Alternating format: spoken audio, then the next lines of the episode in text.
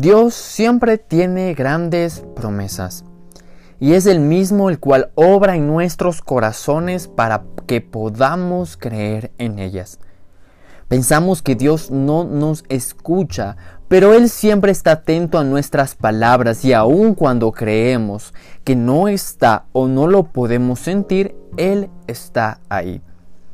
Porque su presencia es real y Él es fiel. No digas que eres muy joven o niño, porque aquí yo estaré contigo y pondré mis palabras en tu boca. Esto es una paráfrasis de Jeremías 1.5, un versículo de la Biblia. Aquella promesa nos hace reflexionar que aún en los momentos más difíciles, Dios siempre estuvo, está y estará allí. Si piensas ¿Qué puede hacer Dios con una persona como yo? Déjame informarte lo siguiente, que puede hacer mucho y de hecho te está llamando a hacerlo.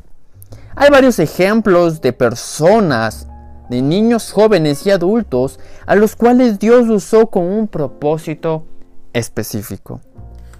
David es un joven que era pastor de ovejas, el menor de sus hermanos, el pronóstico en contra.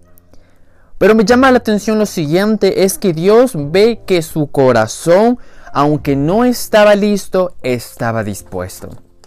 Te explico de mejor manera. La historia me narra que cuando David se enfrentó al gigante Goliat, que medía como 3 metros, no tuvo miedo.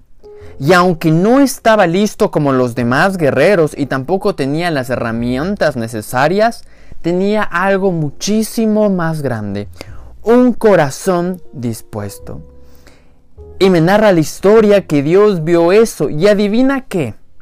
Dios lo respaldó. Y el gigante fue destruido, no por el poder de David, claro que no, sino por el poder de Dios. Y esto es un ejemplo del poder de Dios en la vida de un corazón dispuesto. Otro ejemplo es el hijo de David, el rey Salomón, un hombre muy sabio, que era apenas un joven cuando empezó a reinar. No sabía que era ser rey de una nación fuerte como la del pueblo de Israel, pero al igual que su padre estuvo dispuesto antes de estar listo. Y las palabras de un gran siervo nos hace recordar algo importante. Dios sabe cómo tener detalles con nosotros. Dios vio la responsabilidad que Salomón tenía que enfrentar al momento en que David su padre lo había dejado a cargo del pueblo. Pero es allí donde esa suma responsabilidad cae sobre nuestras manos, donde Salomón busca de Dios. Aún más y más, a pesar de que no estaba listo, su corazón sí estaba dispuesto. Y déjame decirte que pasó lo que tenía que pasar. Dios le dijo en un sueño, pídeme lo que quieras. Salomón podía haber pedido grandezas, podía haber pedido oro, fama, fortuna y todo lo que un hombre o un rey necesitaba. Pero algo que me asombra en esta historia es que él pide algo totalmente diferente. Pidió sabiduría.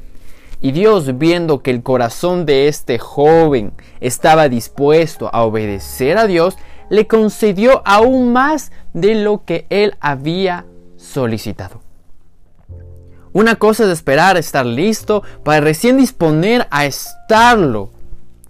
No estar listo, pero sí dispuesto, es un acto de fe donde reconozco que no va a ser yo, sino Jesús el que va a obrar a través de mí y que le cedo el control el dominio de todo lo que soy, de todo lo que hago o haré a Él. Hebreos 11 me narra la historia de grandes personas que a pesar de que no estaban listas, estaban dispuestas. Cuando el Señor Jesús quiere de ti, cuando el Señor Jesús quiere que también le sigas, aun cuando esté en el peor lugar o te sientas lo peor, Él quiere que lo sigas. ¿Sabes ¿Por qué el libro de Hebreos se toma varias citas a varias personas que por sus actos no hubieran sido aceptados en este tiempo actual? es porque Dios llama a personas dispuestas aun cuando no están listas.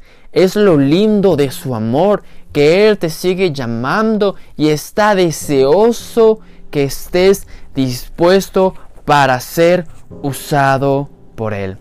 Así que te invito a que tengas un corazón dispuesto, aunque no te sientas preparado, porque Dios te va a usar.